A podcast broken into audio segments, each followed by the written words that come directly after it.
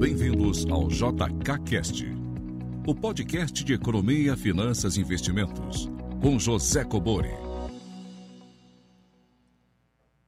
Sejam todos muito bem-vindos a mais um episódio do JKCast. Perguntas em áudio e texto para o WhatsApp 61 98117 0005.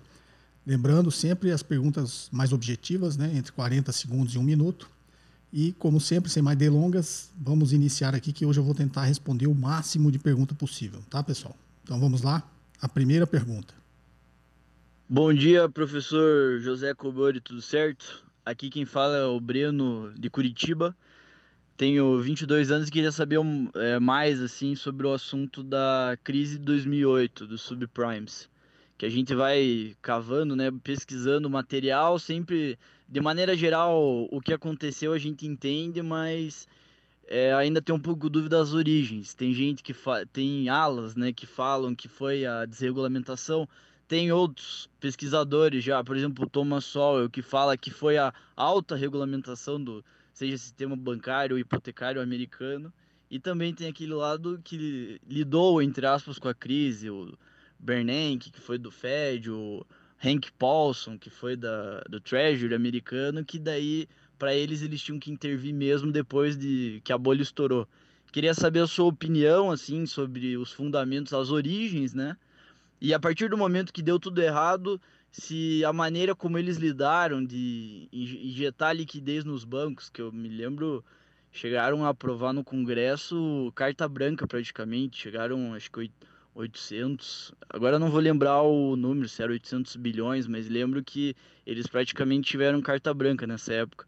Queria saber um pouco do relato do senhor, que na época aí eu, eu não era uma criança ainda, não, não entendia muito bem, mas Hoje acho que o, o senhor na época deve ter vivido muito isso, mesmo no Brasil não ter sido afetado tanto como Europa e Estados Unidos. Queria saber o relato do senhor. Certinho? Obrigado e bom podcast aí. Abraço. Um abraço. Vamos lá. Breno de Curitiba. Bom, eu estarei em Curitiba nos próximos dias aí, de terça e quarta, né? Eu uma dor aqui no pescoço e tem um quiroplaxista aí de Curitiba, meu conterrâneo, é japonês mesmo. Dr. Ryoji Yamaguchi. Eu, ele dá um jeito em qualquer um aí. Então eu vou lá é, estralar meus ossos com ele aí em Curitiba, porque não confio em nenhum outro quiropraxista no Brasil, então eu tenho, sempre tenho que ir em Curitiba. Então vamos lá, Breno. Você, vamos tentar relembrar a história. Tem realmente essa, é sempre essa discussão, né? Foi um problema de regulação ou desregulação. E aí tem sempre essa briga aí dos socialistas contra os capitalistas, né? Dos keynesianos quanto os liberais e a discussão muito pouco produtiva quando você esquece alguns fatores, né? Então, eu gosto muito do Thomas Sowell, mas nesse caso ele está errado, né? Até porque não existiu excesso de regulamentação. Se você pensar bem, as pessoas, o que, que foi o subprime, né?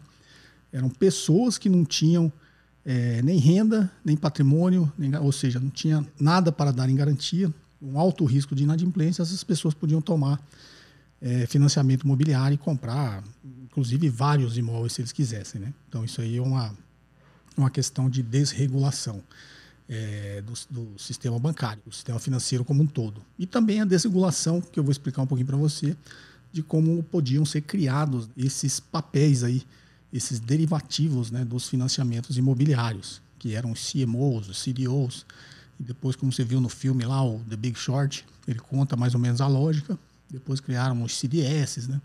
Então teve toda essa esses papéis que foram criados também é, estavam sobre o, o guarda-chuva de uma desregulamentação, né? Por isso que conseguiu se criar tanto papel, tanto derivativo é, de empréstimos aí pouco confiáveis, né? Com, com alto risco de inadimplência e, e eram vendidos com, com classificação de risco boa, né? E na realidade não era. Mas para não ficar na nessa retórica né, de era muita regulamentação, muita desregulamentação, vou tentar contar um pouquinho da história. Tá? Se eu errar as datas, vocês me desculpem, porque já faz um tempinho que eu li, foi na época da, da crise. 2008, realmente, eu já tinha é, a minha empresa de investimentos, né? Minha empresa de investimentos, eu fundei ela em 2005, né? e também fui afetado pela crise do subprime, né? Até porque a empresa de investimentos mexia também com bolsa, com é, investimentos em renda fixa e na época eu lembro que eu migrei é, grande parte da carteira de todos os clientes para investimentos menos arriscados, né? Porque era realmente um cenário bastante desolador para quem estava em renda variável. Mas vamos lá, vamos contar a história. Deixa eu tentar pegar uma lógica aqui e relembrar. É, quando a gente fala de regulamentação, é, e aí eu vou fazer um paradoxo com o Brasil, porque no Brasil a gente tem uma certa regulação e fiscalização. E eu vou fazer esse paradoxo lá com a SEC, né? Que é a Security Exchange Commission, que é a CVM americana, né? E que regula o mercado de capitais lá nos Estados Unidos. E eu vou fazer algumas comparações. Mas vamos pegar a história só para primeiro dizer por que, que é, na minha opinião, foi um excesso de desregulação do mercado. A Grande Depressão, em 1929, né, que jogou a economia americana e mundial né, no buraco, ainda é considerada a maior crise é, financeira mundial, por isso chamada de a Grande Depressão, ela criou alguns mecanismos, os americanos criaram alguns mecanismos para que aquilo não viesse a ocorrer novamente. E naquela crise também eles tinham a impressão, e também muitas evidências, de que aquilo foi uma falta de regulação e fiscalização do mercado financeiro. Então, se não me engano, em meados da década de 30, se não me engano, 1933, ainda, é, ainda né, do governo do Roosevelt, é, o chamado New Deal, eles criaram uma lei que se chamava Glass-Steagall Act, é a lei Glass-Steagall. Era uma lei que regulava o mercado financeiro. Basicamente, eu não vou entrar em detalhes, tá? Mas essa lei ela fazia com que é, bancos comerciais e bancos de investimentos fossem separados. Né? Eles não podiam ser a mesma instituição, porque o Estado tinha que garantir que os bancos comerciais é, não iam se alavancar e utilizar o, a, a, poupança né, do, da população para criar ativos financeiros e é, um pouco mais arriscado, que também não era do entendimento de todos. Né? Hoje, até hoje, né, as pessoas entram no, colocam o dinheiro no banco, você não sabe como que o banco, em que, que o banco está transformando esses seus depósitos. Então eles achavam que essa figura do banco de investimento do banco comercial não podia ser misturada. Tá? E aí eles criaram essa lei. E era uma regulação muito forte. Né? Aí o que, que aconteceu no governo do Bill Clinton? Em 1999, foi um pouco antes lá da crise do, do Nasdaq, né? foi em 2001, das Torres Gêmeas. É, eles revogaram essa lei. Essa lei lá de 1933 foi revogada em 1999 sobre aí é, já entrando nessa ideologia econômica, né, sobre o manto lá do estava no auge né, do liberalismo econômico, Estado mínimo, de ser contra a regulação, a, o mercado tem que ser livre. E aí veio essa onda de desregular o mercado. E no governo existiu um lobby muito grande das instituições financeiras americanas né, em cima do Congresso. E o Bill Clinton lá, se não me engano, tá, foi em 1999, ele assinou a revogação dessa Glass-Steagall Act, né, a lei Glass-Steagall. E aí desregulou o mercado financeiro. O mercado financeiro passou, é, já não tinha mais essas amarras dessa lei, passou a ficar um pouco mais livre. Né? Naquela época era um. É, o mundo passou tá, por um. E eu também embarquei, eu sempre acreditei muito nisso. E conforme você vai amadurecendo, você vai também é, amadurecendo o seu pensamento, você vai lendo é, sobre muito mais, você, cada vez você. Né, por isso que eu sempre incentivo as pessoas a lerem, você vai lendo, você vai entendendo um pouco melhor por dentro como que as coisas realmente é, acontecem ou deveriam acontecer. Né? Mas nessa época, a gente vinha lá de, dos Estados Unidos, Ronald, Ronald Reagan, é, na Inglaterra, Margaret Thatcher, então tinha uma, uma onda de liberalismo econômico, sob o ponto de vista econômico, está muito grande. Sob o ponto de vista econômico, liberalismo, e sob o ponto de vista político lá era um pouco mais conservador. Né? Margaret Thatcher era é, do Partido Conservador britânico.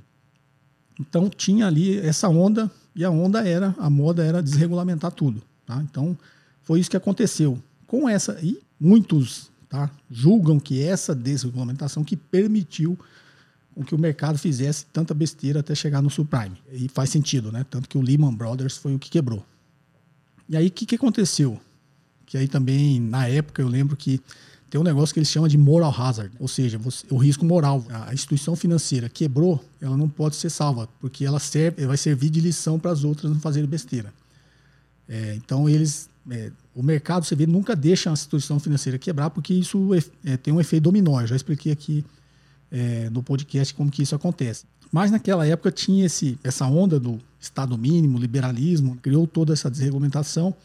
E aí eles resolveram, né, no Moral Hazard, falar, ó, o Lehman Brothers vai quebrar, não vamos salvar, vamos deixar quebrar. Para quem assistiu, tem vários filmes que contam é, essa passagem, tá? Essa última nossa crise tem o Big Short, né, que eu expliquei.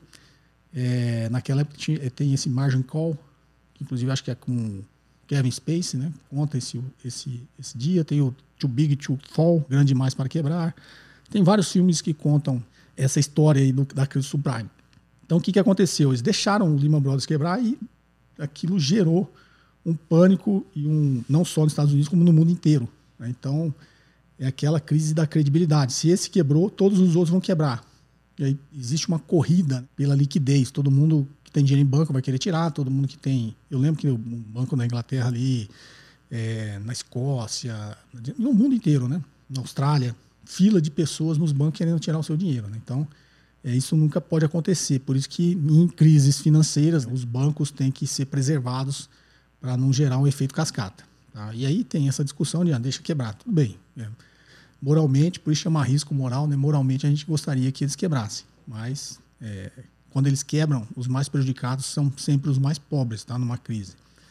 Então, existe essa, essa discussão, os bancos devem ser salvos ou não. E aí deixaram o Lehman Brothers quebrar e o negócio degringolou. Né? Para quem se lembra, na época, a maior seguradora do mundo já era a AIG, aqui, que vocês conhecem aqui no, no, Brasil, a AIG era a maior, ia quebrar também. E outros bancos estavam prestes a quebrar. Nesse filme, eu não sei se é no Too Big to Fall que, que conta essa história, mostra ali essas figuras que você citou todo, o Henry Paulson, é, o Ben Bernanke, mostram todos eles ali fazendo as reuniões com todos os CEOs desses grandes bancos, né? O Goldman Sachs, o Bernie Stearns, que acabou quebrando, o Citigroup, é, o JP Morgan, todos esses grandes bancos ali se reunindo com o Fed para saber. E o Fed forçando a barra ali para as instituições maiores comprar as menores, né, para elas não quebrarem. Fizeram um, um grande arranjo ali. E o Fed injetando dinheiro, comprando os ativos é, digamos, os ativos podres para retirar ele do sistema e sanear o balanço dos bancos. Então isso eles deixaram quebrar, depois viram que foi um erro e aí foi uma corrida nesses filmes mostram, né, para eles tentarem resgatar novamente o sistema financeiro. Então o que, que eu quero dizer com isso? É, e por que que isso aconteceu? Por uma desregulamentação do mercado. Tá? E agora eu vou fazer o paralelo com, com o Brasil. Tem um outro filme também que chama O Mago das Mentiras. Esse é com Robert De Niro. Conta a história lá do Bernard Madoff, aquele cidadão que deu um, o fundo dele ficou 19 anos funcionando e era simplesmente uma pirâmide, não tinha ativo nenhum dentro daquele fundo. Se não me engano, foi 50 bilhões de dólares né, que ele é, é, sumiu né, na crise do subprime aí, porque a pirâmide quebrou. Por que, que é uma pirâmide? Quando tiver mais gente entrando que saindo, ela funciona, né? Porque você está remunerando quem está saindo com o dinheiro de quem está entrando. Então você promete uma rentabilidade 10% ao ano. Então por isso que eu sempre falo para vocês, toma cuidado quando né, a esmola é demais, o santo desconfia, tá? Então ele prometia altas rentabilidades. Como ele, ele tinha sido vice-presidente da Bolsa, se não me engano foi presidente da Nasdaq, né? Ele tinha uma grande credibilidade. Então ele falava, vou dar um X de retorno por ano, que era maior do que qualquer outra coisa, né? E aí todo mundo falou, bom, o cara é o cara, tinha uma credibilidade, todo mundo colocava dinheiro lá, inclusive bancos, tá? Colocavam dinheiro lá. E o que, que o Bernard Madoff fazia? Não fazia nada, era uma pirâmide, o dinheiro entrava lá, e aí um outro pedia um resgate pequeno e ia lá e, e ficava cobrindo. Por isso que a pirâmide ela sempre funciona enquanto estiver entrando mais dinheiro do que saindo. O que, que aconteceu na crise subprime? Que eu acabei de falar, corrida pela liquidez. Você começa a quebrar em outros mercados.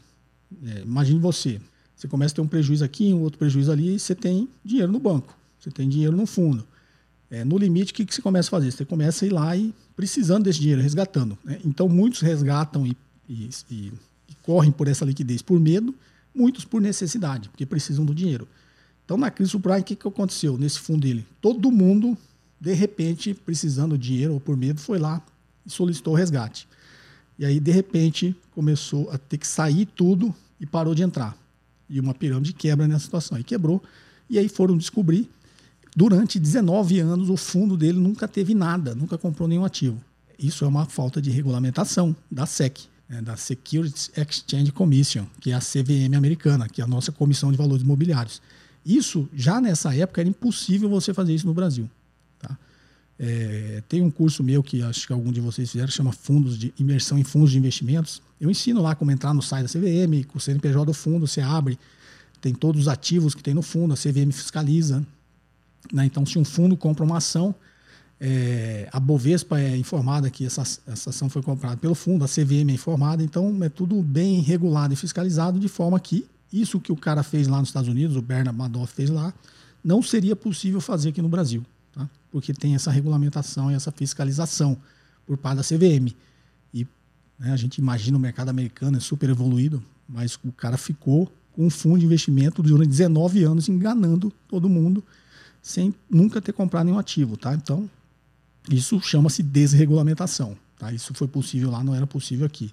E vários outros exemplos que a gente tem é, no Brasil e não tem nos Estados Unidos. Depois eles tentaram, depois da crise, né, lógico, eles tentaram corrigir todas essas falhas. Mas isso mostra que o Estado ele tem um papel. Né? É, acho que as pessoas não podem radicalizar. Né? De um lado, o radical, o extremista, acha que tem, tudo tem que ser o Estado. Do outro lado, o extremista acha que tudo tem que ser o mercado. Então, tá lá. É, estado mínimo, estado máximo. Não, tem um estado necessário. Tá? Então, o Estado ele é necessário em, em várias funções. Né? A mais básica que a gente sempre fala é saúde, educação e segurança é função do Estado. E o Estado tem uma função de regulação e fiscalização. Né? Porque durante as crises, quem tem condições de resgatar o mercado? Só o Estado. Inclusive nessa aqui, quando começou essa crise, eu fiz um vídeo, eu falei sobre isso, né? Muita gente nessa, a gente está nesse momento, né, dessa radicalização, dessa polarização, muita gente brigando e defendendo esse tipo de coisa, de Estado mínimo, tá? não, o Estado não pode é, intervir. Se o Estado não, não intervisse e provesse, é, digamos, pegando só um exemplo, auxílio emergencial, quem faria isso? Ninguém faria, não tem ninguém fazer, é o Estado que tem que coordenar isso. Então a gente brinca que é um ditado que diz que nas trincheiras não existe ateu, né? e nas crises não existe liberal. Então, durante as crises todos são keynesianos, né? Ah, o Estado tem uma função importante.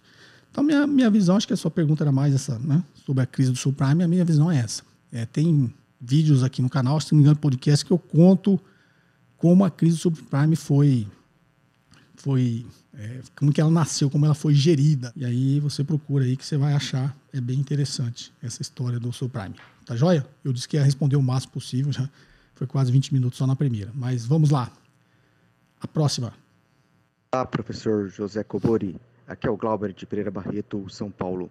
É, professor, é uma dúvida. É, Para saber se o preço da ação é justo ou está descontado, o pessoal fala muito do PPVP, né, PL, é, sobre Kager, né, e tem o, o, fluxo de caixa descontado. Mas assim, o fluxo de caixa descontado é muito complexo, né? Qual seria assim a forma mais simples, olhando, olhando para os fundamentos da empresa, de ver se, a, se se indica que a ação está descontada num bom preço de entrada? Obrigado.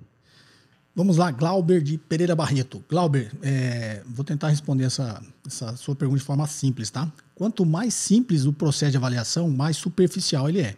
Né? Então, só fazendo um paralelo que você falou. Você falou várias metodologias que a gente chama de avaliação relativa, que são os múltiplos, né? Então, múltiplos de preço, múltiplos de lucro operacional. Cada segmento tem um tipo de múltiplo. Então, você pega empresas aí é, marketplace, né, do varejo, é, geralmente são múltiplos de receita. Você olha a receita, quanto, quantas vezes a receita a empresa tem que valer. Você pega é, em outros segmentos, é o múltiplo do lucro operacional, que a gente chama de EBITDA. É, são quantas vezes o lucro operacional essa empresa tem que valer. Você pega empresas de call center, né, são quantos pontos de atendimento. Né? Você tem que multiplicar, que aí eles pegam o valor do ponto de atendimento. Educação, valor por aluno, múltiplo por aluno. Você pega empresas de shopping center, é um múltiplo lá do que ele chama de é, o lucro, a receita por metro quadrado, líquida, tá? de despesa. Tem uma sigla em inglês, tá? Eu acho que eu já comentei, já ensinei aqui também. Então, as avaliações por múltiplos são avaliações mais simples e mais superficiais. E eu sempre dou o exemplo dos imóveis, né? Você quer comprar um imóvel aí em Pereira Barreto, num bairro nobre, você vai ter lá um múltiplo do metro quadrado. Né? Você vai, opa, nesse bairro aqui vai ser 10 mil metros quadrados. Tá? Isso é um múltiplo. Você está tendo a primeira noção de valor. Só que quando você vai no bairro e vai comprar uma casa ou um apartamento nesse bairro aí que você é, te falaram que é 10 mil metros quadrados, não necessariamente vai ser 10 mil metros quadrados. Você pode achar casas e apartamentos com metro quadrado um pouco mais barato e casa e apartamento com metro quadrado um pouco mais caro. Que aí você vai olhar, que a gente chama de fazer uma, agora uma avaliação intrínseca. Né? E o que é a avaliação intrínseca? É o fluxo de caixa descontado. Então, múltiplo, você tem uma primeira noção. Então, você vai comprar essa empresa, vale é, 10 vezes a receita. Você multiplica lá pela receita que ela teve e essa empresa vale X milhões. É um múltiplo. Está te dando uma primeira noção. Você vai comprar a ação dessa empresa só com essa informação? Não recomendo. Aí você vai fazer um, assim como no imóvel, né? Você vai comprar a casa só, te falar 10 mil metros quadrados, você vai lá e compra. Não. Você vai lá agora e faz uma avaliação intrínseca, que é o fluxo de caixa descontado. Que aí você vai pegar as demonstrações financeiras, vai conferir a receita, vai conferir a despesa, vai projetar tudo nesse cenário econômico, nessas projeções econômicas, nessas projeções do setor dessa empresa, quanto que ela vai crescer ano após ano. Você vai fazer toda aquela metodologia do fluxo de caixa descontado, qual que é o custo de capital dessa empresa, o custo oportunidade, vai trazer valor presente e vai achar o valor da empresa. Não necessariamente e muito provavelmente esse valor que você vai achar vai ser diferente do, do valor que você achou lá pelos múltiplos. Então, assim, a sua pergunta qual a mais simples? A mais, quanto mais simples, mais superficial. Quanto mais é, a fundo você quer é, chegar ao valor realmente da empresa, você mais de forma intrínseca você tem que ir, ou seja, fazer uma avaliação pelo fluxo de caixa descontado, que é o que o meu livro ensina. Eu tenho um livro sobre isso, exatamente isso, né? Avaliação de ações, que é chama análise fundamentalista. Então, tem toda essa metodologia que você vai ter que fazer e encontrar o valor. Pelo feeling, tem, tem muita gente, muito empresário de sucesso, que ele, as, as pessoas falam, ele tem um feeling, mas ele tem um feeling, mas pode ter certeza na cabeça dele, está fazendo um monte de conta. Eu sempre brinco aqui com o padeiro, né? Então, o padeiro vai abrir uma nova padaria no bairro X. Ninguém vê planilhas, ninguém vê nada muito elaborado, mas pode ter certeza que ele está fazendo conta na cabeça dele. Então, quando você quer de forma simples, você pode também usar esse método do padeiro. Faz uma, esquece esse negócio de múltiplo, essas coisas, ou utiliza isso mas de uma forma um pouco mais instintiva, intuitiva e pragmática. Então você vai comprar essa empresa, está lá que o múltiplo é X vezes o lucro operacional. Isso é média, né? Então, 5 vezes o lucro operacional. A empresa dá 20 milhões de lucro operacional, essa empresa tem que valer cinco vezes o lucro operacional, tem que valer 100 milhões. E aí você vai lá, faz os cálculos, a empresa está sendo, né, pelo valor da ação, está sendo vendida a 80 milhões. Você, opa, está abaixo da média. Pode ser que esteja descontado. É, você quer um pouquinho mais de não utilizar teoria nenhuma, mas muito mais intuição, por que, que ela está descontada? Deve ter algum motivo.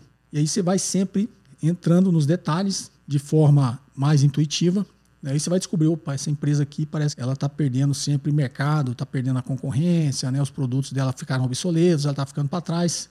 Você vai investigando, você vai ver que talvez tenha motivo para ela estar tá valendo menos do que a média, né? que é o que a gente fala é, de você fazer. Tem um vídeo meu que eu acho que chama-se 10 lições para investidores, que eu também explico isso, que às vezes uma ação está barata porque ela tem motivo para isso. Ou seja, não está barata, né? Então tem que prestar atenção sempre nisso, tá, Glauber? É, essa é minha recomendação. Espero ter te ajudado. Vamos para a próxima? Bom dia, José Cobori. Meu nome é Natan, falo da cidade de São Paulo. Estou com uma dúvida referente à NTNB, que eu estava dando uma olhada referente ao mês 11, e o valor nominal atualizado está na casa dos R$ 3.368. Porém, quando fui dar uma olhada lá no Tesouro Direto, tem algumas NTNB que está sendo negociada na casa dos 4 mil reais, né? O preço unitário está na faixa etária dos 4 mil reais. Eu gostaria de saber por que, que isso acontece, porque se o valor nominal atualizado está na casa dos 3 mil, então por que que tem algumas NTNB que para você comprar ela tá valendo 4 mil reais? Um abraço. Bem, Natan, vamos lá. É, no, no, nesse último curso, e até no primeiro lá, o Comportamento dos Mercados, que é o primeiro, e nesse último Segredo da Independência, não sei se você fez o curso, tem lá é, eu ensinando a calcular o valor de uma NTNB. E eu vou explicar aqui por que, que isso acontece, tá? Você falou o valor nominal atualizado é tanto e, e o preço lá para ser negociada é, esse título é maior. Né? Foi 3 mil aqui e no outro está 4 mil. Isso é possível? É possível e é muito comum, tá? Porque isso, a cotação dela é matemática. Então, deixa eu te explicar. O valor nominal atualizado já está dizendo, uma NTNB é IPCA mais juros, ok? Então, o valor nominal atualizado está pegando o valor desse título quando ele foi lançado por mil reais. Né? A NTNB também, sempre que ela é lançada, ela é lançada por mil reais. E a partir do lançamento dela, vai atualizando esses mil reais pela inflação. Tá? Então, esse valor nominal atualizado que você está vendo de três mil e tanto é o valor atualizado pelo IPCA, pela inflação. Só que a NTNB tem a outra perna, que é os juros, é IPCA mais juros. Então, como que você acha o preço final se ele tem duas partes? Então, a primeira parte é o valor nominal atualizado. A segunda parte é a cotação por essa taxa de juros. Tá? Então, como que você faz a cotação? Você pega o fluxo de caixa da NTNB. Então, imagine que daqui até o vencimento da NTNB tenha 10 fluxos de caixa. Ah, Cobor, por que 10? Porque você tem dois por ano, que é o cupom. Então, você tem um cupom a cada seis meses e lá no final é o cupom mais o principal. Então, imagine que você está comprando hoje, faltam 10 fluxos ainda de caixa para você. Tá? E se negociou lá IPCA mais 2. Mais 2%. Então, o VNA é simples, você atualizou, está aqui. E tem um cálculozinho para você atualizar exatamente até o dia que você vai pagar, tá? Mas imagine que você atualizou todo pela inflação. Então você tem a primeira parte do valor da CNTNB. A segunda parte é a cotação. Então essa cotação está em percentual. Então o que é o percentual? Eu tenho 10 fluxos. O primeiro fluxo é 2,9563%. É porque eu sei esse número, porque é, você faz a taxa que eu sempre fiz isso aí, sempre vai ser isso aí, tá? 2,95%, né? 2,563 alguma coisa por cento ao semestre é a mesma coisa que 6% ao ano. É a taxa equivalente ao ano. Então, 6% ao ano é 2,95% ao semestre. Então, você vai ter é, 10 fluxos. Então, você vai ter 9 fluxos de 2,95% e o último fluxo de 102,95%. Porque 100% é o principal, mais os 2% do cupom. Então, imagine, 10 fluxos nove fluxos de 2,95% e o último fluxo de 102,95%. Você vai trazer todo esse fluxo que está em percentual, você vai trazer a valor presente pela taxa de juros que você negociou, que é 2%. Então vai ser, imagina o primeiro fluxo, 2,9563 dividido por 1 mais a taxa elevada ao tempo. Então, 1 mais a taxa. 1 mais 2 vai dar 1,02. Né? Elevado ao tempo, ao tempo que falta para você receber esse fluxo, esse primeiro cupom.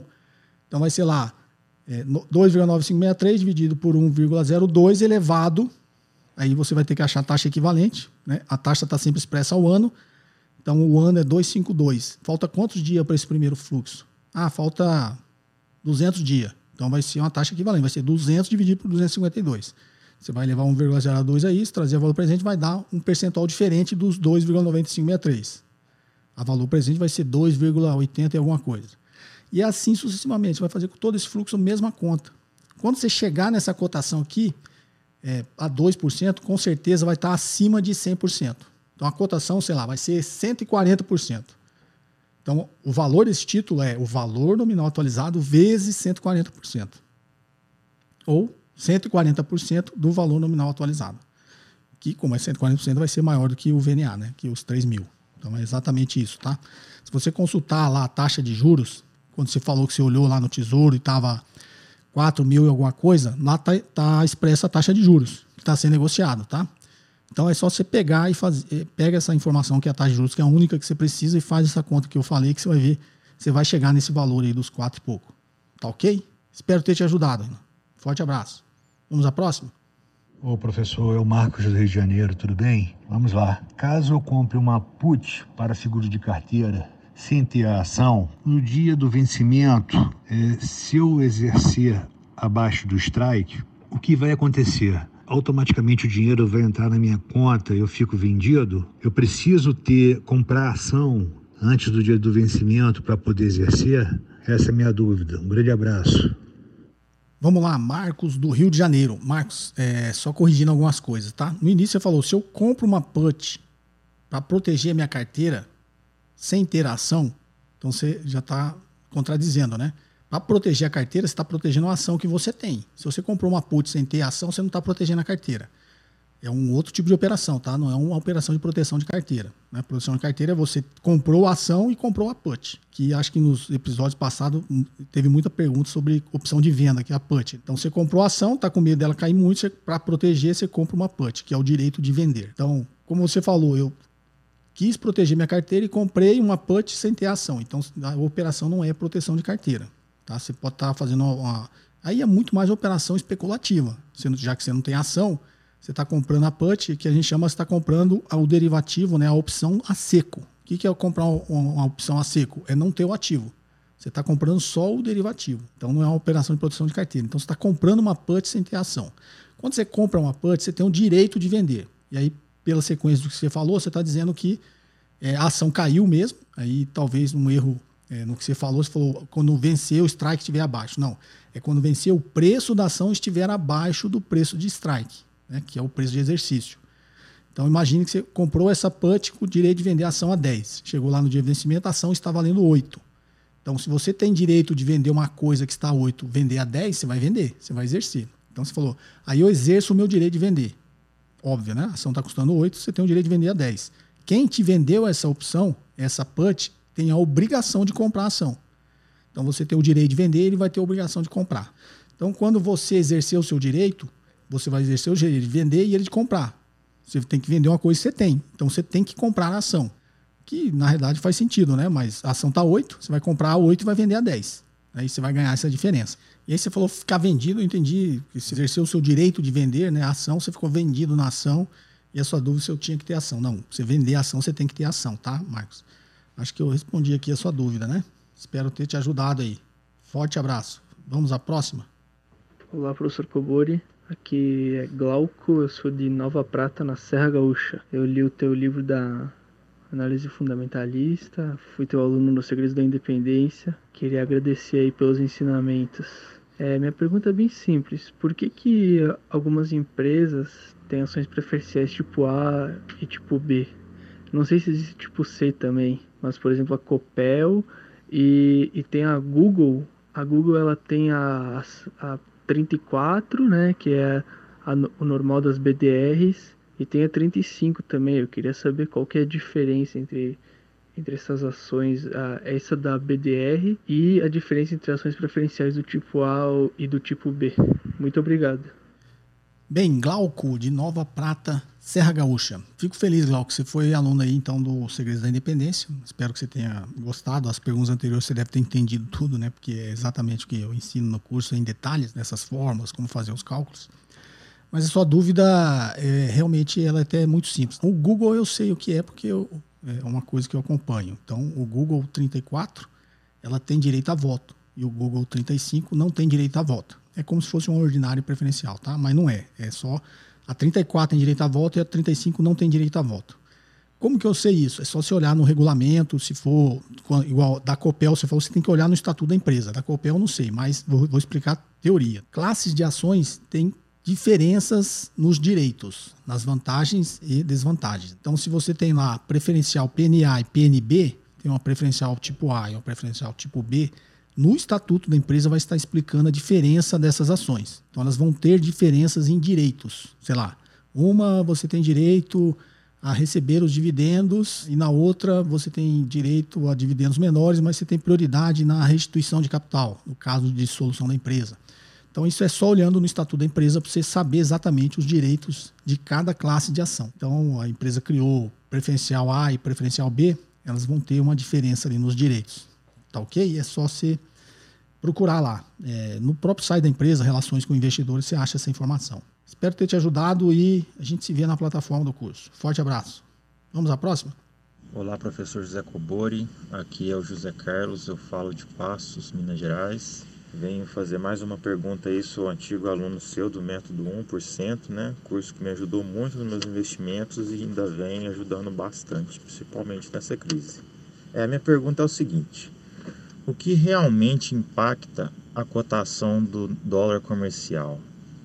É, grandes operações feitas aí por day trades, né? Negociando contrato de mini dólar ou dólar cheio seja por day trades ou grandes bancos, eles têm realmente poder para variar a cotação do dólar, puxando, esticando o preço ou até segurando por alguns dias, ou a variação desse preço do dólar, o que realmente influencia, o que pesa nele, é a nossa balança comercial, o turismo ou o patamar que está a taxa de juros, o que realmente impacta nessa variação. Desde já, muito, muito grato aí. Obrigado. José Carlos de Passos, Minas Gerais, aluno do Método 1%. O Método 1% foi a primeira turma, né? Depois eu logo mudei o nome é, desse curso, é o mesmo curso para o Investidor de Alta Performance, né? Que é um curso só é, focado em ações, né? Investimento em ações. Fico feliz aí que tenha te ajudado na crise. Até, inclusive, meus vídeos né, no canal antes da crise eu já vinha é, orientando como que o investidor tem que selecionar ações em tempos de crise. E no curso com bastante mais detalhes, né? Então, acho que é por isso que te ajudou aí. Fico feliz que o conhecimento tenha sido útil né, para você enfrentar essa crise. Mas vamos lá. O que influencia o preço do dólar? Você perguntou, day traders, quem eh, esquece, esses caras não têm poder nenhum para manipular o mercado, tá? É, principalmente quem opera mini dólar, né? Quem opera mini dólar, o nome já diz, é porque ele não tem não tem cacife para ficar operando o contrato cheio. É, quem opera os contratos cheios e é especulador tem poder, não tem poder nenhum tá? de manipular o preço da moeda. É, por quê? Porque os fluxos são muito grandes. É quem tem poder de, de, derrubar ou segurar a cotação é o Banco Central, que tem 400 bilhões de dólares em reserva. Então ele tem, como diz no ditado popular, ele tem bala na agulha. É, quando ele entra no mercado, o mercado não vai contra ele só por especulação, porque o Banco Central, como eu já expliquei aqui, ele entra para segurar é, o momento lá de volatilidade. Quando há um problema de liquidez momentânea, ou seja, muito mais gente vendendo comprando, ele entra comprando. Muita mais gente comprando do que vendendo, ele entra vendendo. Ele tenta equilibrar essas duas contrapartes aqui, tá? para que a taxa de câmbio não dispare, porque pode ser um problema pontual. Uma fuga de capitais, um aumento no nível de aversão ao risco. Então o Banco Central entra. Então, quando o Banco Central entra, o mercado está lá sabendo que ele está, está suprindo a necessidade do mercado de liquidez e ninguém vai ficar apostando contra ele. Que era exatamente o que acontecia antes do Banco Central não ter a reserva que ele tem, né? que eu já expliquei aqui também a importância desse nível de reserva. Até dei um número aqui, uma metodologia, depois vocês procuram aí, é, que diz qual mais ou menos tem que ser esse patamar. Então, quando não tinha lá no governo Fernando Henrique, o que aconteceu? A max desvalorização né, da moeda, porque naquela época acho que tinha 20 bilhões de dólares. É, então, imagine, um, um grande operador, um grande especulador fala, bom, o cara só tem 20 bilhões na carteira para enfrentar o mercado. Vamos contra ele. Uma hora ele vai ceder. No caso agora, não. Ele já tem, ele tem um patamar suficiente para cobrir toda a dívida externa brasileira, pública e privada, tá? ou seja, tudo que as empresas também devem, tudo, tudo que os brasileiros e empresas devem no exterior, ele tem suficiente para cobrir. Por que esse, esse volume? Porque o, exatamente o volume de dinheiro que pode sair do Brasil. Então você tem uma, uma, uma dívida em dólar lá nos Estados Unidos é, surgiu uma crise de aversão ao risco, você vai querer pagar a sua dívida. Esse dinheiro vai sair do Brasil, né? Você vai ter que comprar dólar para pagar a dívida lá. Então, quando você entra na ponta compradora, você está jogando a taxa de câmbio para cima. Então, se o Banco Central tem um volume de reserva suficiente para cobrir todo esse volume de dívida pública e privada que os brasileiros, né, as empresas, o governo e as pessoas têm no exterior, ele já está sinalizando que ó, podem comprar o dólar que eu tenho suficiente aqui para entregar. Então, isso já é uma digamos, é um seguro. O mercado sabe que o Banco Central tem. Ninguém vai apostar contra ele nem contra a moeda. Porque nessa necessidade das pessoas que têm necessidade, tem também os especuladores vendo o movimento, vendo que o negócio, o Banco Central não vai conseguir segurar a taxa de câmbio, o que, ele faz? Ele vem e compra dólar, porque sabe que vai subir e depois ele vai vender mais caro. Então, as reservas servem para isso. Então, quem tem o poder de influenciar a cotação do dólar? O Banco Central, tá? porque ele tem uma reserva muito grande. Os grandes bancos, os grandes traders poderiam fazer isso? Não fariam, tá? Não tem lógica. Ele, digamos que ele até tem um cacifezinho, né? não tem 400 bilhões igual o Banco Central. Mas digamos que um grande banco desse tenha 50 bilhões. Ele vai arriscar todo o patrimônio que ele tem, ou toda a caixa que ele tem, para especular com dólar? Ele não vai fazer isso. Né? Ninguém é louco de fazer isso, nem faria. É, alguns que tentaram fazer algo parecido foram os que quebraram. Como eu, hoje eu estou falando bastante de filme, tem vários filmes que mostram isso. Tem o Outsider, conta lá do trader, se não me engano, é do da, do Société Générale, o banco francês, né, que não vou dar o um spoiler que assistam, que é bem legal, chama Outsider. Tem o do Banco da Inglaterra lá, que essa ficou famosa, né? Essa é com o Ivan McGregor, chama A Fraude. É, em inglês chama Rock Trader. Também fez besteira em nome de uma instituição de um banco, quebrou. Quebrou o banco. O outro também quase quebrou o banco. Deu um prejuízo de 50 bilhões de euros. Esse do Société Générale. O outro quebrou quebrou o Berings, né, o Banco da Rainha. Então, assim, um banco institucionalmente não vai fazer isso nunca. Não faz sentido. Não tem o porquê ele fazer isso. Vai fazer se alguém, funcionar como nesse filme, fizeram de louco. Mas a instituição nunca vai querer fazer isso. O banco não tem esse interesse e ele, o banco conhece o mercado, sabe que isso é impossível você ganhar dinheiro assim consistentemente. Que é o que eu sempre falo aqui. As pessoas ficam tradando. É impossível você ganhar dinheiro no mercado tradando consistentemente. É difícil. E, e, as pesquisas mostram que é quase impossível. Então, o Banco Central tem o poder de influenciar a taxa de câmbio. E as operações, como você falou, balanço comercial também. Porque aí você está falando de um grande volume de negociações reais do mundo real que estão acontecendo, que é o que a gente chama de balanço de pagamentos. Já ouviu falar de balanço de pagamentos, déficit em conta corrente? Ele está dizendo isso. O que é o balanço de pagamentos e, e o conta corrente? O nome é como se fosse a nossa conta corrente lá. É tudo do Brasil que entra de dólar e sai de dólar.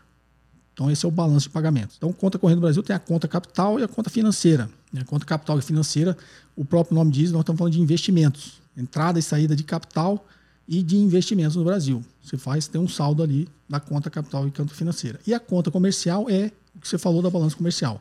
É tudo que o Brasil exporta e tudo que ele importa. Tem um saldo disso aí, que é o saldo da balança comercial. Então, quando você pega o balanço de pagamentos, determinado mês, nesse balanço, saiu 10 bilhões a mais do que entrou, vai ter pressionado, né? Esses 10 bilhões mais saiu do que entrou, pressionou a taxa de câmbio. Pode ser que, pontualmente, o Banco Central foi entrando lá e suprindo essa necessidade para não deixar a taxa de câmbio explodir.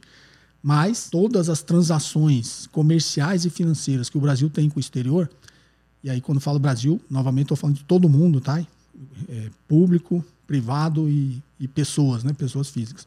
Então, tudo que o Brasil transacionou com fora, lá, lá fora e aqui dentro, né, tudo que ele comprou e tudo que ele vendeu, é, existe um saldo que é essa balança de pagamentos. Então, consistentemente, se a balança de pagamentos do Brasil for deficitária, ou seja, sair muito mais capital, né, muito mais dinheiro daqui do que entrar, é, a taxa de câmbio não vai suportar, né? Nenhum Banco Central vai conseguir isso, segurar isso, é, é digamos, todos os dias, todos os meses. É, a reserva também tem um limite. Mas é uma condução de política econômica, né? Felizmente isso não, não é crônico, né? Tem vezes que o Brasil tem déficit, tem vezes que tem superávit, mas é assim que se influencia a taxa de câmbio. Espero ter te ajudado. Bem, agora em texto, né? Vamos lá, tem bastante pergunta. Tentar cobrir todas, né? Ser mais democrático aqui. Vamos lá. Boa noite, José Cobori. Me chamo Igor e falo de Brasília. Fui seu aluno no Investidor de Alta Performance e no Independência Financeira. Excelentes cursos com um excelente professor. Muito obrigado, Igor. Cobori, eu gostaria de pedir para o senhor, se possível, se poderia falar um pouco mais sobre o cálculo da TIR. TIR é taxa interna de retorno, tá? Para quem está nosso ouvinte.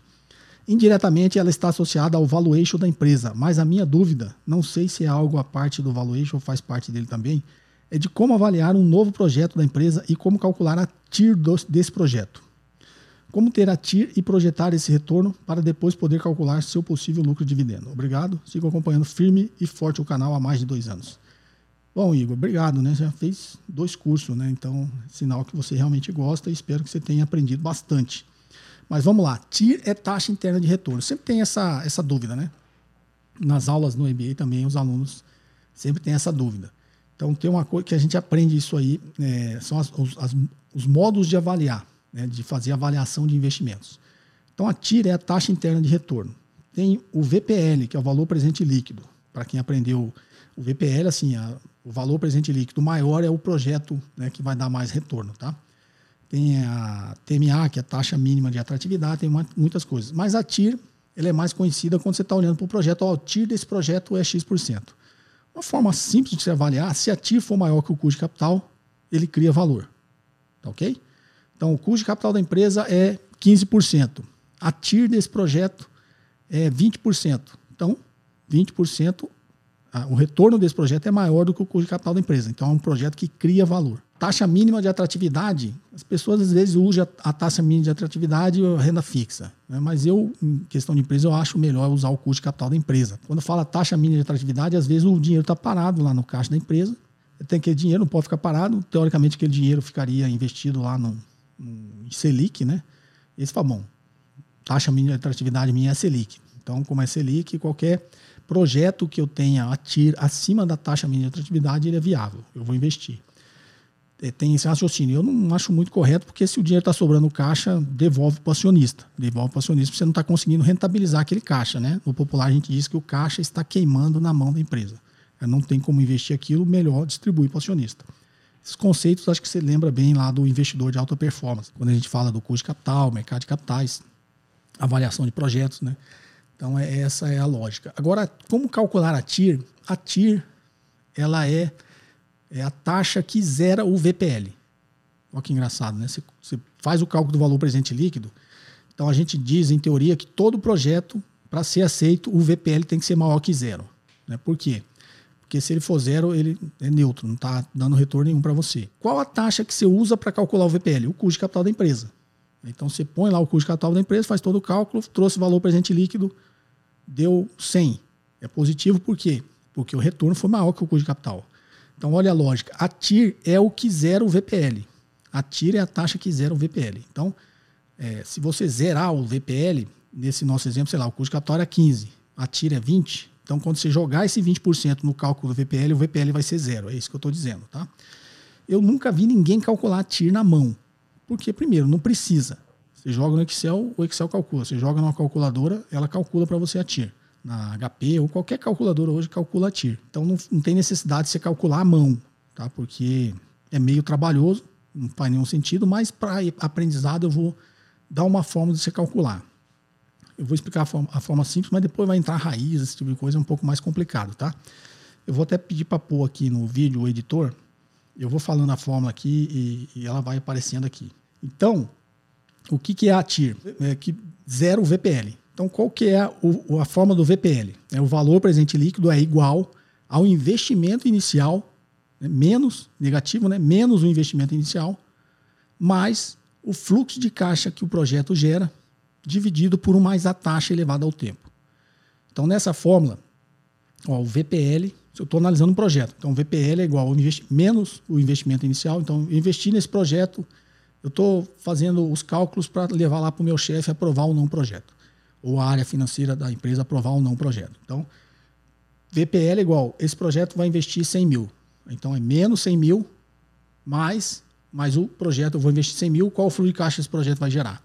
Aí, mais o fluxo de caixa dividido por uma somatório né, do fluxo de caixa dividido por um mais a taxa elevada ao tempo. Tá ok? Vai fazer o cálculo, aí o VPL deu é, 2 mil. Você investiu 100 mil, gerou todo um fluxo de caixa, descontado esse investimento inicial, deu 2 mil. O que, que eu estou dizendo? E a taxa que eu usei é o custo de capital. O que, que eu estou dizendo? Opa, VPL maior que zero, o projeto é viável. Tá? Se tiver vários projetos, você vai escolher sempre o que tiver um maior VPL. A TIR é aquela taxa que se eu jogar lá, o VPL vai ser zero. Tá? Então, partindo da forma do VPL, vamos calcular a TIR. Então, ó, o VPL tem que ser zero. Então, já substituo aqui. Zero é igual menos o investimento inicial. Vamos sempre a base 100 para ser mais simples, né? Então, VPL é igual menos o investimento inicial mais o somatório do fluxo de caixa dividido por mais a taxa elevada ao tempo. O fluxo de caixa no tempo dividido por mais a taxa elevada ao tempo. Então, Vou substituir agora. Então, VPL, zero. Então, zero é igual a menos 100, vou botar a base 100, tá? Menos 100 mais, vou colocar só um fluxo de caixa para simplificar. Então, digamos que o fluxo de caixa que o projeto vai gerar vai ser 110. Então, ó, zero é igual a menos 100 mais 110 dividido por 1 mais a taxa elevada ao tempo. Como eu falei que é só um, só um fluxo, o tempo é 1, tá? Então, todo número elevado a 1 então agora, qual incógnita que eu não tenho nessa fórmula? Eu já tenho zero igual a menos 100 mais 110 dividido por 1 mais a taxa. Está faltando eu descobrir só a taxa. Então é a taxa que vai ser o TIR, concorda? A taxa que eu colocar lá vai ser igual a zero, vai zerar tudo. Então agora eu substituo aquele. Vamos colocar outra incógnita. 1 mais a taxa vai ser para mim o x. Né? Então agora, ó, zero é igual a menos 100 mais 110 dividido por x menos 100 mais 110 dividido por x é a mesma coisa que menos 100x mais 110. Tá ok? Então, ó, zero é igual a menos 100x mais 110. Menos 100x está negativo. Se eu jogar ele para o outro lado da igualdade, ele vai positivo. Então, vai ficar 100x é igual a 110. Jogo sempre dividindo. x é igual a 110 dividido por 100. Tá ok? 110 dividido por 100 é 1,1. Então, x é igual a 1,1. Ok? Essa é a primeira informação que eu já descobri. Agora eu vou lá e substituo na fórmula de novo, do 1 mais a taxa. Lembra? 1 mais a taxa não é x? Então, ó, x é igual a 1,1 e x é igual a 1 mais a taxa. Agora eu substituo esse x de novo. Então, 1,1 é igual a 1 mais a taxa. Tá ok? Aí eu quero descobrir a taxa. Então, 1 mais a taxa, 1 eu passo outro lado negativo. Então, agora vai ficar a taxa é igual a 1,1 menos 1. A taxa é igual a 0,1. 0,1 é um fator, transformar percentual é 10%. Então a tira é 10%. O que, que esse cálculo está me dizendo? Que se eu jogar os 10% naquela fórmula do VPL, ele vai ser zero. Zero é é igual a menos 100 mais 110 dividido por 1,1. 110 dividido por 1,1, 100, né? Então, ó, VPL vai ser igual a menos 100 mais 100. VPL é igual a zero. Então, calculando dessa forma, você chegou a 10%. É, quando eu falei qual o complicômetro, que eu simplifiquei aqui com um fluxo só, mas o projeto não tem só um fluxo. Então, aquele 1 mais a taxa vai estar elevado a outros fluxos, né? Se tiver 5 fluxos, você vai ter 1 mais a taxa elevado a 2, 1 mais a taxa elevado a 3, 1 mais a taxa elevado a 4. Aí você vai ter que tirar a raiz né, de todos esses, é, esses números que estão elevados, você vai ter que tirar a raiz e complica um pouquinho a conta. É, mas dá para fazer, né? mas ninguém faz. Se jogar na HP, ela faz para você. Se jogar no Excel, faz para você, tá? É, e na tentativa e erro, você pode também ir substituindo, que é o que o computador faz, tá? O que o Excel faz é exatamente isso. Só que ele faz isso em milésimos de segundo. Ele tentativa e erro, né? Ele tem que zerar o VPL, ele vai jogando a taxa lá. Então, imagine nosso exemplo. Joguei 9, não zerou. Joguei 9,2, não zerou. Joguei 9,5, não zerou. Joguei 9,7, não zerou. Ele foi jogando, a hora que ele jogou 10%, zerou. Opa, a tira é 10%, tá? É o que o computador faz. Não sei se compliquei mais sua cabeça, mas acho que ficou entendível, tá? Espero que você tenha gostado, Igor. E a gente se vê lá na plataforma do curso. Vamos à próxima? Bom dia, professor Cobori. Me chamo Rodrigo, sou de São Paulo. Há algum tempo acompanho seu canal e fui aluno dos seus cursos. Por isso, não posso deixar de registrar aqui o meu agradecimento pelos ensinamentos e te dar os parabéns pelos seus conteúdos. São excelentes. Minha dúvida é sobre vendas de puts de empresas com bons fundamentos com o objetivo de comprá-las com desconto. Na sua opinião, essa estratégia pode ser considerada para trazer bons resultados no longo prazo ou apenas estarei especulando o mercado? Pois uma vez que a ação não ficar abaixo do strike da opção, ficarei apenas com o prêmio da put vendida. Forte abraço. Rodrigo, isso é especulação, tá?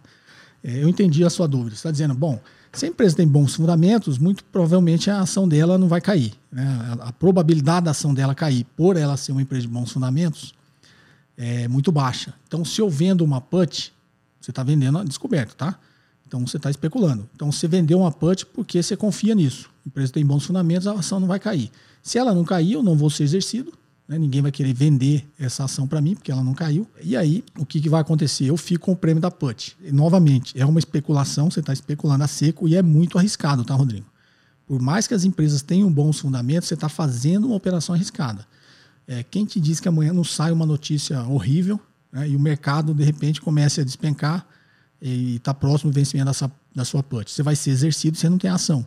Então é uma operação especulativa muito arriscada, tá, Rodrigo? Eu não recomendo você fazer isso, tá? É, por mais que seja uma empresa com bons fundamentos, tá? Você está confiando, né, que a ação não vai cair, você não vai ser exercido, você vai ficar com o prêmio da put. Então, minha recomendação é não faça. Pode dar certo, pode ficar um tempo dando certo, mas quando der errado, você vai ter um prejuízo e às vezes maior do que tudo que você ganhou, tá? Geralmente é isso que acontece no mercado. Tá? A pessoa vai ganhando, vai ganhando, vai ganhando, vai se empolgando, quando ela perde, ela perde muito mais do que tudo que ela ganhou. A gente brinca no mercado que o mercado sobe de escada e desce de elevador, ou o contrário, né? Para quem está vendido, ela desce de escada e sobe de elevador. É só uma alusão aí para ficar mais inteligível. Vamos lá, a próxima. Bom dia, professor Cobori. No seu podcast número 57, o senhor informou que as fintechs do mercado financeiro o dinheiro está na conta rendendo, não possui a garantia do FGC. Entretanto, o Nubank, para estimular o cliente a investir com tal garantia, envia mensagem ao seu cliente para fazer a escolha de deixar seus depósitos em RDB. RDB é Recibo de Depósito Bancário, que é diferente do CDB, que é o Certificado de Depósito Bancário. Na verdade, no final das contas, é quase a mesma coisa. No caso, meus depósitos estão assim, ou seja, estão em RDB. Né? Logo, tais depósitos estão cobertos pelo FGC. Está perguntando né, se estão cobertos. É, gostaria que o senhor me esclarecesse essa dúvida, desde já grata por todos os seus ensinamentos. Deixa eu ver. Ah, tá. Sou a Madalena, uma assídua aluna dos seus cursos online. Conteúdos gratuitos, bem como do seu podcast. Legal, Madalena, eu lembro de você. É, vamos lá. É, a conta lá do Nubank, acho que foi essa pergunta que teve até um tempo atrás, não lembro nem se era só do Nubank ou era outra dessas fintechs, né? Se ela era coberta pelo FGC, eu expliquei que não. Não é, tá? Ah, tem a garantia porque está investindo em título público. Também acho que foi a dúvida. Tá, mas o, quem está investindo lá é o Nubank, não é você. Então tem algumas nuances de diferença. O RDB do Nubank é coberto pela FGC. Pelo menos a informação que eu tenho é que ele é coberto. Então você está garantida até 250 mil reais por instituição financeira, né? por CPF, por instituição financeira. O que isso quer dizer? Até o limite de um milhão. Você quer ter garantia até um milhão, você tem que ter 250 em cada instituição, tá? no seu CPF. Aí você consegue uma garantia da FGC até um milhão. Então é isso, Madalena. Vamos à próxima? Olá, professor. Me chamo Alisson de Brasília. No JKQS 52, o senhor falou bastante sobre o fluxo de caixa livre, que é o que realmente sobra para os acionistas. Gostaria de saber que conclusão devo tirar quando o fluxo de caixa livre é maior que o lucro. Desde já, muito obrigado pelos ensinamentos. Forte abraço, Deus te abençoe. Ô, Alisson, legal. É, vamos lá. O fluxo de caixa livre, acho que a pergunta no podcast passado foi o fluxo de caixa livre negativo, né? Agora você quer saber qual conclusão você tira se o fluxo de caixa livre for maior do que o lucro. Qual conclusão você pode tirar? É, vou, vou, falar a forma fluxo de caixa livre, você vai chegar na mesma conclusão que eu. Fluxo de caixa livre é igual ao fluxo de caixa operacional menos a variação da necessidade de capital de giro menos o CAPEX, né, a necessidade de investimento em bens de capital. Isso é igual ao FCL. Então, se eu fosse simplificar, o FCO, fluxo de caixa operacional, mais o FCI, o fluxo de caixa de investimentos, é igual ao FCL, fluxo de caixa livre. É, então, quando o fluxo de caixa livre pode ser maior que o lucro? Se esse seu fluxo de caixa de investimento for positivo, né? Então, a variação da necessidade de capital de giro pode ser positiva? Pode. Né? Empresas que conseguem girar todo o seu estoque quando vai receber antes de ter que pagar o seu fornecedor, ele tem uma, capital de, uma necessidade de capital de giro invertida, né? positiva. Então, um belo exemplo é o supermercado. Mercado, grandes supermercados, né? Sei lá, o Extra, o Carrefour chega lá no, no, Eu acho que até dei esse exemplo aqui já, chega lá nos seus fornecedores, compra, sei lá, a produção de batatinha do cara toda, tem um poder de barganha imenso, vai lá e fala: Ó, vou comprar toda a sua produção, se vou pagar você em 60 dias. E além disso, já que eu estou comprando toda a sua produção, você põe a minha marca aí nessa batatinha aí, para você me entregar. Ou seja, ganhou um prazo enorme para pagar. Quando ele joga essas batatinhas lá no estoque dele, ele provavelmente, antes de 60 dias, ele já vendeu tudo e já recebeu tudo e esse dinheiro vai ficar com ele, no caixa dele. Então ele vai ter a necessidade de capital de giro invertida. Então isso é uma hipótese. CAPEX, no caso aí, invertido ou CAPEX negativo. O CAPEX negativo é possível? É, quando a empresa está vendendo ativos. Né? A, a, a Petrobras, algum tempo atrás, tinha lá um programa de desinvestimento que era vender ativos. Até deu uma entrevista sobre isso, o Heraldo Barbeiro. Mas era alguns bilhões lá de desinvestimento, tá? Então, ela está vendendo ativos. Quando ela fizer o fluxo de caixa livre dela, muito provavelmente vai estar tá maior do que o lucro. No caso da Petrobras, tem certeza que o fluxo de caixa livre dela nesse período era maior que o lucro. Só que você não vai ver fluxo de caixa livre maior que o lucro de forma consistente, tá? Elas são pontuais. Então, são essas as, as conclusões que você pode tirar, tá, Alisson? Algumas, algumas né, hipóteses aí. Muito provavelmente, esse fluxo de caixa de investimento, alguma das variáveis ali está invertido o sinal, está positivo. Né? Então, quando ele está vendendo ativo, ao invés de ele estar tá investindo em ativos, ele está recebendo dinheiro de ativos. Vamos à próxima? Professor Cobori, recentemente a B3 autorizou a alocação de cotas de FIs, Fundo de Investimentos Imobiliários, para venda a descoberto. Minha dúvida é: FIs negociados com ágio em relação ao valor patrimonial podem sofrer arbitrariedade do mercado? É, acho que você quis dizer arbitragem. Então, em relação ao valor patrimonial podem sofrer arbitragem do mercado, alugando e vendendo, fazendo assim o preço da cota cair pela pressão na parte vendedora. Obrigado. Tiago de São Paulo. Vamos lá, Tiago. É, alugando e vendendo não é arbitragem, tá? Arbitragem você está fazendo essa operação de comprando e vendendo ou o mesmo ativo ou ativos diferentes. Você está fazendo a arbitragem, que você está alugando e vendendo, você está vendendo a descoberto, porque você não tem a, a cota, você está alugando a cota. Se tudo der errado, você vai ter que pagar o aluguel e comprar a cota para entregar. Então, na realidade, alugando e vendendo, você está fazendo uma operação de venda a descoberto. É, não acredito que tenha esse efeito, não. Até porque bons fundos imobiliários, o valor da cota vai sempre estar acima do, do valor patrimonial. Porque é uma expectativa, né? Mesma loja da ação. É, a ação das empresas as boas empresas sempre estão acima da, do valor patrimonial, porque existe uma expectativa que aquela empresa vai crescer. De um fundo imobiliário, existe a expectativa de que aquele fundo imobiliário vai se valorizar, os imóveis, os ativos que estão lá dentro vão se valorizar. Então, geralmente, o valor da cota está acima do valor patrimonial do fundo. Estou dizendo bons fundos. Então, você fazer uma operação de alugar e vender a descoberto para tentar ganhar dinheiro com isso e achar que esse volume vai fazer pressão consistente para a cota, o valor da cota cair, eu acho meio difícil, tá? Se possível, é muito arriscado. Se, é, se isso for possível, alguém começar a fazer isso, ou um grupo de investidor começar a fazer isso, pode até ser que ele faça uma pressão, mas é uma operação extremamente arriscada. Se você está pensando em fazer isso, eu não recomendo. Tá ok? Vamos à próxima. Bom dia, professor. Me chamo Paulo, sou de Itambacuri, Minas Gerais. Estou escrevendo um artigo sobre Bitcoin e gostaria de saber sua opinião sobre essa criptomoeda. Seria ela um bom hedge? É, não. É, Bitcoin não é hedge. Tá? Bitcoin, por enquanto, ainda é especulação. Está tendo uma alta consistente? Tá, mas é muito volátil.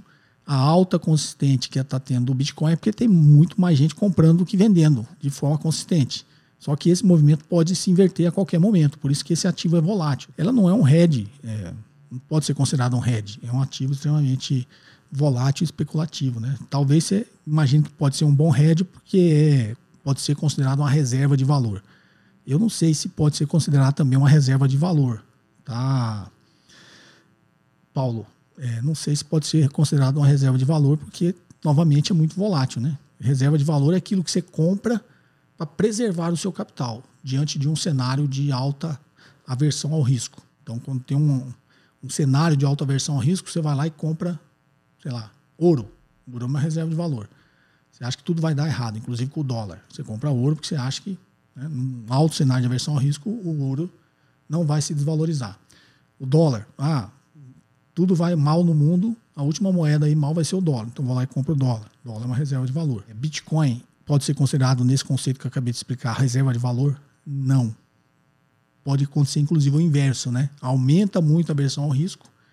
Ninguém acredita mais em nada, inclusive não acredita nem no Bitcoin, que Bitcoin ainda é muito se eu fosse traduzindo popular, não, tem onde se agarrar. Né? O pessoal fala do lastro, porque não é uma moeda de curso forçado. Primeiro, não pode ser considerada uma moeda ainda, e ela não é de curso forçado. Dizem que a grande vantagem é justamente por isso, a moeda descentralizada, o blockchain, tudo isso tem suas vantagens na tecnologia, e ela é uma moeda privada, não está na mão de nenhum governo. Pode ser visto como uma vantagem isso, mas também pode ser visto como uma desvantagem. O que é uma moeda de curso forçado? É a moeda que o Estado emite. Então, o Estado brasileiro emite o real. Por que ela é de curso forçado? Porque nós somos obrigados a, a, a utilizar o real, porque no limite o governo só aceita real para pagar imposto. Então os impostos lá, ou de renda, né, todos os impostos são cobrados em reais. Você não pode chegar lá para o governo e falar, oh, vou pagar você em dólar. Ele não vai aceitar, você vai ter que trocar o dólar por real. Você pode até chegar, vou querer pagar em Bitcoin, ele não vai aceitar, você vai ter que trocar o Bitcoin por real. Então, isso é uma moeda de curso forçado. Então, sob esse ponto de vista econômico, o Bitcoin, sei lá, pode ser considerado até uma antimoeda. Então, você está escrevendo um artigo, dá, tem um vídeo meu no canal que eu falo sobre Bitcoin. É um vídeo até antigo, fiz bem lá atrás, mas ele está muito é, ainda sob o ponto de vista filosófico. Dá uma assistida, acho que você vai gostar, Paulo. Forte abraço aí, sucesso aí com o seu artigo. Professor, com a possível alta da Selic no ano que vem, como vão comportar os títulos públicos atrelados à inflação? Terão uma desvalorização, principalmente os de longo prazo, 2035, 2050? Obrigado. Bruno Silva, da cidade de São Paulo. Bruno, tem também vários vídeos, tem vários podcasts que eu explico isso aqui. 2035, 2050, você está falando de NTNB. Né? Então, NTNB tem, como eu expliquei, tem duas, tem a parte pré e a parte pós, né? A parte pré é os juros e a parte pós é o IPCA. Então, quando a taxa de juros sobe, essa parte pré né, da NTNB, ela desvaloriza o título, tá? Porque quando você sobe a taxa de juros, taxa de juros, como eu sempre digo, está no denominador. Então, o número que está no denominador sobe, o valor presente desse, desse título cai. Como as, os títulos mais longos, 2035, 2050, como a gente diz, tem uma duration maior, ela, ela tem muito mais é, risco, né? Ela oscila muito mais. Imagina lá, eu sempre brinco o princípio do chicote. Então você pega o chicote aqui, imagine que o chicote fique parado na horizontal, tá? Não é, né? Mas você está aqui com o chicote, ele está parado na horizontal. Aí você dá uma mexidinha aqui, pequena, que acontece no curto prazo aqui, na parte mais curta? Ele vai ter uma ondinha pequena, né? Mas quando chegar lá na frente, vai ter aquela chicoteada, né? aquela onda grande. A mesma coisa acontece com taxa de juros. Taxa de juros de curto prazo, ela sobe um pouquinho, o efeito lá no longo prazo é muito maior. Curva inclina muito mais. Por isso que os títulos de longo prazo, eles sofrem muito mais do que os títulos de curto prazo. Então, tome cuidado com isso. Tem acho que um vídeo que eu explico é, até a minha visão sobre as NTNBs curtas e longas, tá? E eu considerei curta até três anos, por quê? Porque a pressão inflacionária é, e a, o aumento da taxa de juros, ela não é, digamos, é, tão provável e tão arriscada no, no, nos próximos três anos do que é depois de três anos. Tá? Essa leitura eu tinha feito lá quando eu fiz o vídeo, tá? Hoje pode ser que eu faça outra leitura. A gente vê aí índices de inflação sendo pressionados, tá ok? Vamos lá, a próxima. Minha questão é, ao fazer valuation, nós usamos como referência para a taxa livre de risco bonde com vencimento mais próximo do período projetado. E o prêmio de risco, o spread do CDS. CDS é Credit Default Swap, tá, pessoal? Em comparação com os Estados Unidos. No caso de uma empresa que possui sede em um país, mas as receitas vindas de outro, como o Embraer, que tem sede no Brasil e 98% das receitas vindas dos Estados Unidos e Europa, faz sentido usar a taxa livre de risco do Brasil, mas o prêmio de risco do lugar onde ela tem receitas? É, vamos lá, sua pergunta. Você não colocou o nome, né? Sua pergunta é bem técnica. Deixa eu tentar explicar de forma simples. Primeiro, você usou a taxa livre de risco em bonds, tá? Quando ele fala bonds, são títulos do Tesouro Americano. Né? Então, a taxa livre de risco, você utilizou títulos do governo do Tesouro Americano. É mais próximo do período projetado. Tem outras técnicas, tá? Quando você está dizendo, se você estiver calculando a perpetuidade, você tem que pegar o título mais longo. Tem gente que usa uma taxa para fase de crescimento e uma taxa para perpetuidade. Então, se você está usando uma taxa para o período de crescimento, faz sentido você pegar essa taxa realmente junto aí com mais muito próximo aí do período que você está projetando. Mas na perpetuidade você tem que pegar o título mais longo. É o próprio nome está dizendo perpetuidade. Tá? O prêmio de risco, o spread do CDS. Aí você está falando prêmio de risco do mercado, já que você está. É, CAPM, né? Taxa livre de risco mais o prêmio de risco do ativo. O prêmio de risco do ativo é o beta do ativo vezes o prêmio de risco do mercado. Então, quando você está falando agora do prêmio de risco do ativo, você não pode usar o CDS. Né? O CDS é o prêmio de risco do país. O CDS você está comprando aqui, que você está comparando, eu imagino que seja o CDS americano, né? Que você está falando. Então, o CDS dos Estados Unidos é o prêmio de risco dos Estados Unidos, não é o prêmio de risco do ativo, é o prêmio de risco soberano né, do país. Então, essa parte aqui eu não entendi, não sei como você está fazendo essa conta. Pela teoria, né, a conta aqui não está coerente. No caso de uma empresa que possui sede em um país, mas receita vem de outro, como a Embraer, que tem sede no Brasil, 90% vindo da Europa, faz sentido usar a taxa de risco do Brasil mas o prêmio de risco do lugar onde ela tem as receitas, a sua dúvida faz sentido, tá? É, deixa, eu, deixa eu te explicar. Quando a gente está falando de custo de capital, eu estou falando de custo de oportunidade. Então, o seu raciocínio pode mudar a depender do, com quem você está se comparando e aonde você é, vai utilizar o, seu, o retorno do seu investimento. Se o custo de capital, que é o CAPM, é o custo de oportunidade, você tem que levar em consideração o acesso que você tem ao investimento que você está considerando uma comparação com o seu custo de oportunidade. Então, esquece todas essas fórmulas. Vamos levar em consideração o exemplo que você deu, Embraer. Embraer é uma empresa brasileira, mas tem 98% das receitas dela que vem de, da Europa e dos Estados Unidos. Né? Então, você está perguntando aí como que eu faço o custo de capital próprio. Esquece o CAPM, esquece tudo. Pensa no ponto de vista do custo de oportunidade. Então, você tem um milhão para investir. Você quer investir na, na Embraer, está tentando descobrir o custo de capital próprio, fazendo essas contas pelo CAPM. Então esquece isso, agora pensa no custo de oportunidade. Qual o ativo de risco similar à Embraer que eu posso utilizar de custo de oportunidade para esse um milhão que eu estou querendo investir? Então, o raciocínio vai ficar simples. Se você tem acesso a títulos, né, você fala, faz sentido comparar com a taxa livre de risco do Brasil? Faz. Se você é brasileiro, você tem acesso à taxa livre de risco daqui, não tem? É, a taxa dos Estados Unidos da Europa é muito baixa é menos arriscado para eles lá. Mas você que é brasileiro, você às vezes tem uma confiança, você é residente aqui, você acha que dá para investir aqui em Selic 2% ao ano. Não vai investir 0% lá nos Estados Unidos, 0,2% lá na Europa, negativo lá no Japão. Você vai investir nos 2%, é pequeno, mas é positivo aqui, 2% no Brasil. Então, a taxa de juros do Brasil é o seu custo de oportunidade. Agora não, sou americano, estou né, lá nos Estados Unidos é, já tenho outra visão. Para mim, talvez a taxa de risco seja tesouro americano. Eu tenho até uma oportunidade de investir lá no Brasil. A empresa brasileira vai investir lá no Brasil, mas eu acho um país muito arriscado, né? Pode ser que as coisas saiam do controle e o Brasil vai sofrer. Os Estados Unidos vai sofrer bem menos.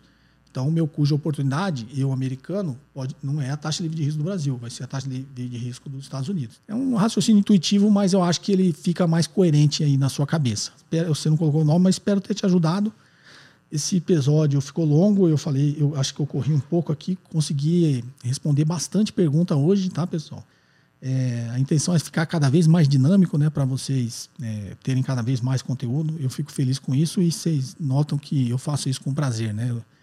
É, um conhecimento que eu tenho e eu gosto de falar sobre isso, tá, pessoal? Então, perguntas em áudio e texto para o WhatsApp 61 98117 0005. Foi um prazer estar com vocês e até o próximo episódio. Um forte abraço.